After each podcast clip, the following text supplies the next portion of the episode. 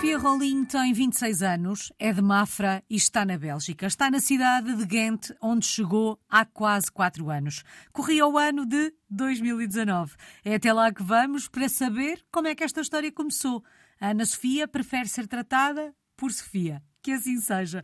Sofia, o que é que a fez na altura deixar Portugal e rumar à Bélgica? Um, olá, Alice. Vim para Ghent em 2019. Tinha acabado de tirar o curso de Direito, licenciatura, na Faculdade de Direito da Universidade de Lisboa e decidi que queria fazer um mestrado especializado no estrangeiro, em inglês. E após alguma pesquisa, percebi que o mestrado mais indicado para mim seria em Ghent.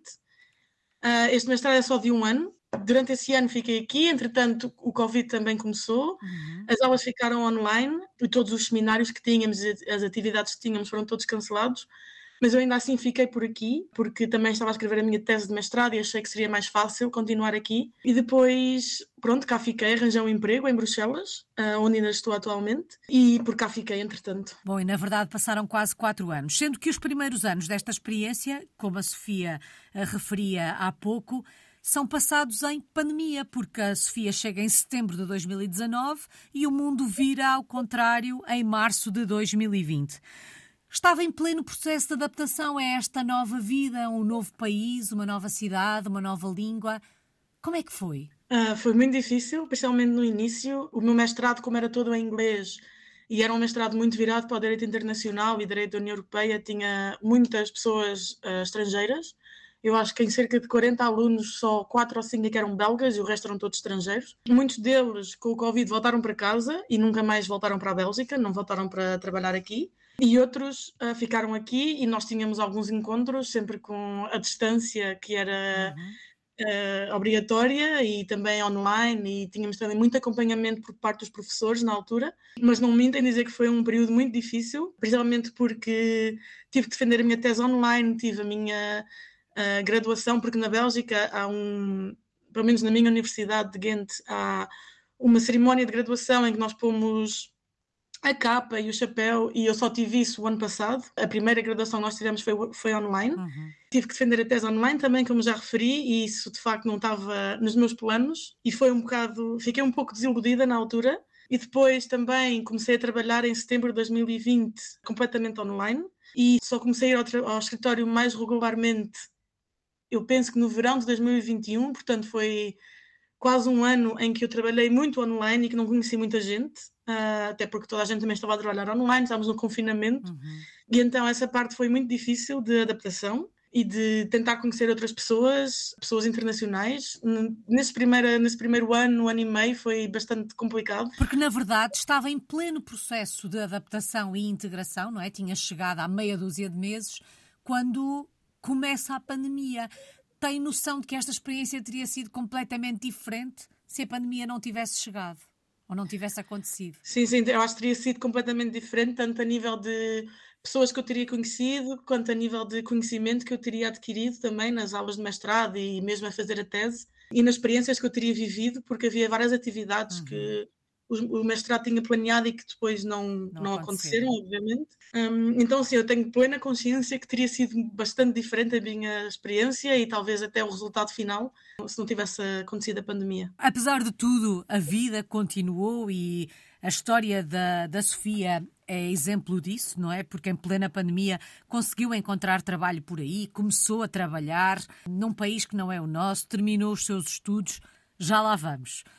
Assim que voltamos à, à, à, normalidade, ou à nova normalidade, e consegue dar continuidade a este processo de adaptação, de integração, a que é que foi mais difícil adaptar-se aí na Bélgica? Uh, eu acho que o mais difícil foi, sem dúvida, a língua diferente, porque quando eu comecei a trabalhar, comecei a viver com o meu parceiro, falamos em inglês, ele é belga, mas falamos em inglês, que é uma língua que eu conheço, e então estar na rua, uh, principalmente Ghent é na, é na parte uh, flamenga, então fala-se holandês, que é uma língua muito difícil e que eu admito que não consigo compreender muito uhum. ainda. Então, para mim, essa é a parte mais difícil, estar na rua e não, perce não perceber o que é que as pessoas estão a dizer, ou pelo menos não conseguir perceber totalmente. Para mim é, sem dúvida, a parte mais difícil da adaptação. E depois, claro, veio no inverno a falta de sol, que é ultrapassável, mas ainda assim é muito difícil também de, de gerir mas sim, eu acho que essas foram as duas partes mais difíceis de, de me integrar quando as coisas voltaram à normalidade, quando eu comecei a sair mais de casa. E hoje em dia, como é que lida com estas duas questões, o aspecto língua e a falta de sol? Continua a ser difícil ou um bocadinho mais fácil agora? Em relação à, à falta de sol, é mais fácil, uhum. mas ainda é difícil. Mas uma pessoa começa, acaba por se habituar. Uh, e em relação à língua, uh, eu não estou a aprender holandês, estou a aprender francês, até porque também trabalho uh, em Bruxelas, mas também começa a ser mais fácil começar a perceber o que é que as pessoas dizem ou apanhar uma palavra aqui ou ali. Mas das duas, eu diria que o mais difícil é sem dúvida a língua, porque é mesmo uma língua muito diferente da nossa uhum. e é mesmo muito difícil de, de conseguir aprender. Sofia, sente que o facto de ter um companheiro belga transforma um pouco esta experiência, ou seja, torna este processo de adaptação e de integração um bocadinho mais fácil, porque sendo ele belga, ajuda a descodificar eh, códigos culturais, sociais, explica algumas questões que para nós sejam mais difíceis de entender? Sim, sem dúvida. Eu acho que a minha experiência teria sido ou continuaria a ser muito diferente se eu não tivesse um companheiro belga. Eu acho que há muito, há muito positivo em ter uma relação internacional, obviamente, uh, mas depois também se nota nas coisas mais pequenas de diferenças culturais, uhum. de estar em casa ou de como é que vamos organizar a nossa vida para o ano inteiro, por exemplo, de férias ou assim. E então nessas coisas pequenas também se nota mas de facto, se eu não tivesse um companheiro belga, eu acho que a minha vida aqui seria muito mais complicada para não só decifrar a língua, mas também decifrar, como a Alice referiu, os códigos culturais e o que é que as pessoas querem dizer em determinadas alturas e eu não consigo compreender totalmente. Então eu acho que ajuda muito, sim. Como é que são os belgas? Já que tem um belga dentro de casa, diga-nos lá, como é que eles são? Uh, eu acho que são bastante diferentes dos portugueses no geral. Gostam muito de ter tudo planeado, um, no geral, claro. Também a educação que eles têm é um pouco diferente da nossa. Estão muito mais habituados a estar na rua, a andar de bicicleta de um lado para o outro, principalmente na parte flamenga, uh, o que para, pelo menos para mim não era assim de todo. Para os belgas que eu conheço, andar um, uma hora de bicicleta no inverno não é assim tão estranho, uh, mesmo que estejam 5 graus, uh, se for para ir fazer alguma coisa, e eu prefiro ir de carro, por exemplo. Mas eu penso que no geral são bastante diferentes dos portugueses, mas eu gosto dessa diferença porque são pessoas um pouco mais afastadas uh, umas das outras em termos de, de afeto das uhum. pessoas que eles não conhecem muito bem. E então eu acho que no geral eu me identifico mais com essa forma de ser do que, do que a portuguesa, mas claro que no geral continuo a ser muito portuguesa e essas, essas diferenças notam-se muito. Uh, por exemplo, quando conheço alguém, vão sempre para dar dois beijinhos e eles, eles é quase sempre um aperto de mão. Uhum. Então, nessas coisas pequenas, ainda se nota bastante que eu não sou belga. A importância dos chamados pequenos nada, não é? Dos pormenores, dos detalhes. Percebi que não se rendeu à bicicleta. Eu, quando estava a estudar, uh, rendi-me à bicicleta, porque de facto, principalmente em Ghent, que é uma, uma cidade de estudantes, toda a gente anda de bicicleta. Eu nunca vivi muito longe do centro, onde também era a minha faculdade. Uh, então era muito mais fácil ir de uhum. bicicleta uh, do que ao ir a pé ou apanhar transportes públicos. E também acaba por ser muito mais barato. Mas de facto não é uma atividade que eu adoro, mas acabo por ter que me render porque, por exemplo, para, eu agora vivo perto do centro, a 10 minutos de bicicleta mais ou menos, e para ir para o centro raramente vou de carro porque acaba por não compensar, uhum. quer em termos de estacionamento, de tempo que eu perco, de dinheiro que eu perco. Então, apesar de eu não gostar muito, é uma coisa que eu tive que, tive que me render. Hábitos, costumes, tradições uh, dos belgas, desta, desta parte da Bélgica onde está, porque na verdade as coisas depois diferem um bocadinho, uh, que queira partilhar connosco? Acho que há vários. O primeiro que eu já mencionei foi uh, o hábito de ter tudo planeado. Os meus amigos belgas costumam planear uh, coisas para fazermos juntos com 13 meses de antecedência, o que para mim, na minha mentalidade portuguesa, é muito estranho.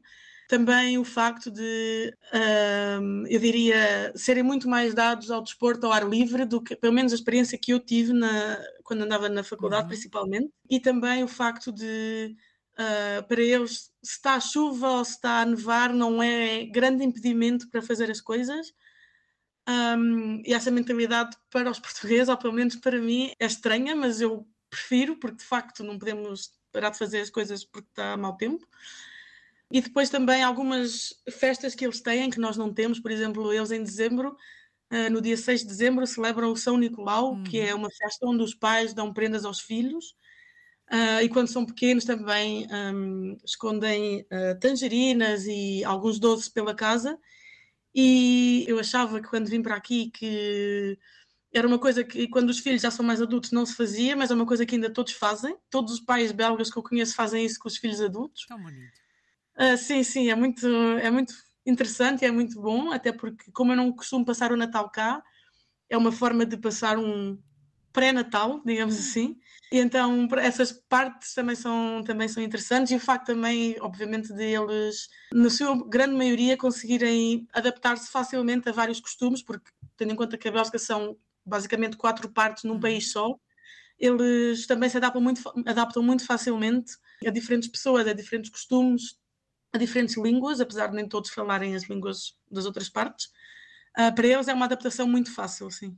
Sofia, vamos então olhar para o lado profissional desta experiência. Que projeto tem em mãos? O que é que está a fazer? Uh, de momento estou a trabalhar numa empresa internacional que é baseada em Bruxelas, na área de uh, direito ambiental, mas também de direito da sustentabilidade. E eu sou, o que eu faço é consultoria jurídica.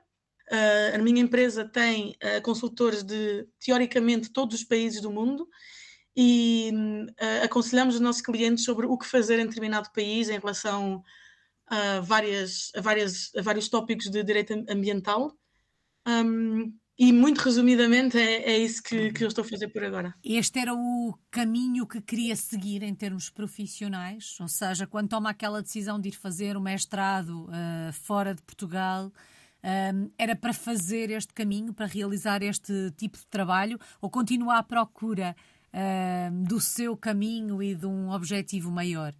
Uh, quando eu decidi que, viria, que queria fazer o mestrado no estrangeiro, definitivamente era para ir e não voltar. Um, essa era a minha ideia desde a faculdade, que eu não queria trabalhar em Portugal, ou pelo menos não, na altura não, não, via, não me via a trabalhar uh, em Portugal imediatamente a seguir ao, a acabar o curso. Um, e depois, quando eu acabei o mestrado, eu estava muito virada para outras áreas do direito, mas rapidamente percebi que, principalmente numa área tão internacional como é Bruxelas e a Bélgica no geral, que tinha que, que tinha que me virar para as áreas que eu acho que vão ter mais futuro. Um, e então eu não sei se este, é o meu, se este é o meu caminho final, mas de facto acho que foi um, que é uma ótima forma de começar a trabalhar. Uhum. Uh, é uma área que vai crescer imenso, uh, principalmente na parte da sustentabilidade. Um, e então eu acho que estou no caminho certo para chegar ao meu caminho final. Um, apesar de não saber se é exatamente nisto que eu vou trabalhar nos próximos 30 anos. Bom, por falar em caminhos, se a fôssemos visitar, onde é que nos levava? Ficávamos por Ghent ou tínhamos que ir até Bruxelas? Quando as pessoas me vêm cá visitar, normalmente não é muito tempo, até porque a Bélgica também não é um país muito grande, uhum. é o equivalente mais ou menos ao Alentejo. Um, o que eu faço é normalmente eu levo as pessoas a visitar Ghent, porque é uma cidade que eu gosto muito, eu acho que é uma cidade muito bonita, um, que me faz lembrar até certo ponto Portugal, porque é uma cidade muito antiga, principalmente no centro, um, que tem muitas igrejas Uh, e é uma cidade mesmo muito, muito bonita, um, cheia de estudantes, cheia de bicicletas, que é uma coisa que não é muito comum para, para portugueses. E então, definitivamente que uh, Ghent é uma parte a visitar uh, na Bélgica, mas claro que também tem que sempre visitar Bruxelas, principalmente os pontos mais icónicos. Um, se bem que, da minha experiência, não é preciso muito tempo para visitar esses pontos de Bruxelas. Uhum. Um, e depois eu acho também seria também é importante conhecer Bruges, porque é uma cidade também muito bonita, não é muito longe de, de Ghent. Uh, é uma cidade muito bonita também, é muito conhecida um, e com os canais que tem é muito é muito interessante também de ver que há algumas diferenças entre as cidades flamengas e então Bruges é um bom exemplo. Ficam aqui essas sugestões. O que é que não podíamos deixar de comer ou beber se fôssemos visitar a Sofia? Definitivamente não, poderíamos, não, não poderíamos deixar de comer batatas fritas, que é o snack universal aqui. Uhum.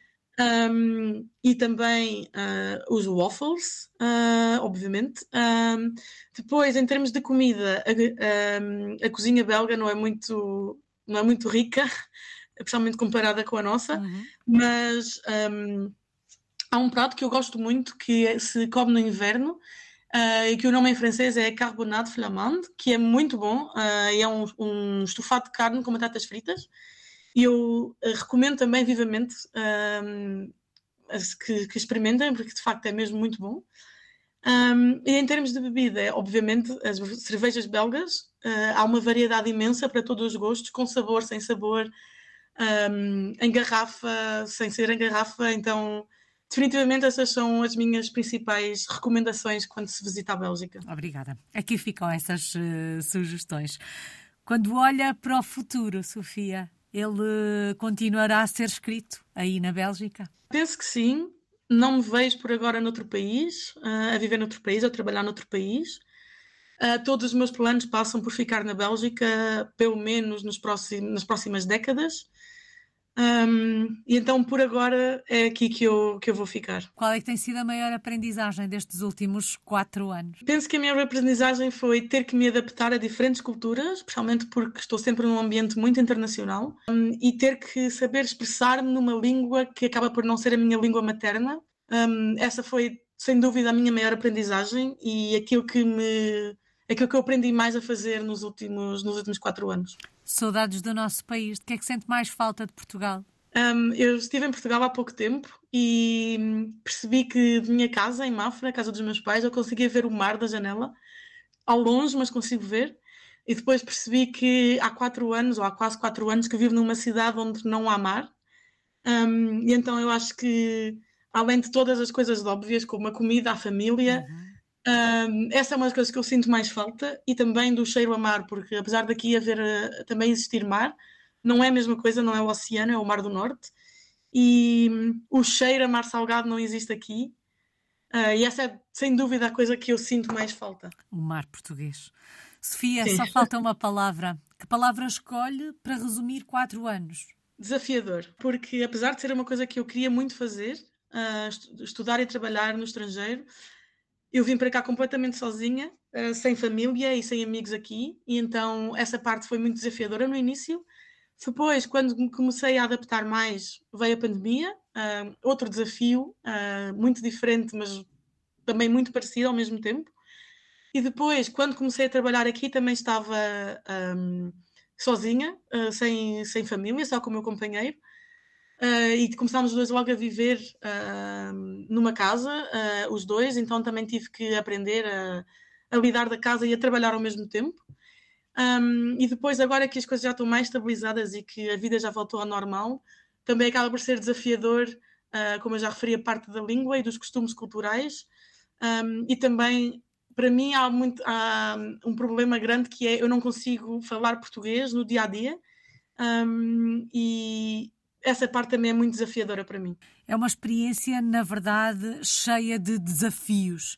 E de desafio em desafio se vai construindo este caminho desta história que é ser portuguesa no mundo. Já se sente em casa na Bélgica, Sofia? Uh, penso que sim. Uh, tendo em conta que já vivo cá há quase quatro anos, já tenho uh, uma rede de amigos bem estabelecida. Um, e já, já conheço bem a cidade, já conheço bem Bruxelas também, já consigo perceber, um, principalmente em Bruxelas, o que é que as pessoas dizem quando falam comigo em francês. Já me começo a sentir em casa, mas quando vou a Portugal é um, um sentimento diferente, porque aí eu sinto-me verdadeiramente em casa e acaba por ser muito. acaba por ser uma casa diferente do que, uhum. que eu tenho aqui. Este desafio, já sabemos, vai continuar. Muito obrigada. Ana Sofia Rolim está em Ghent, na Bélgica. É uma portuguesa no mundo desde 2019.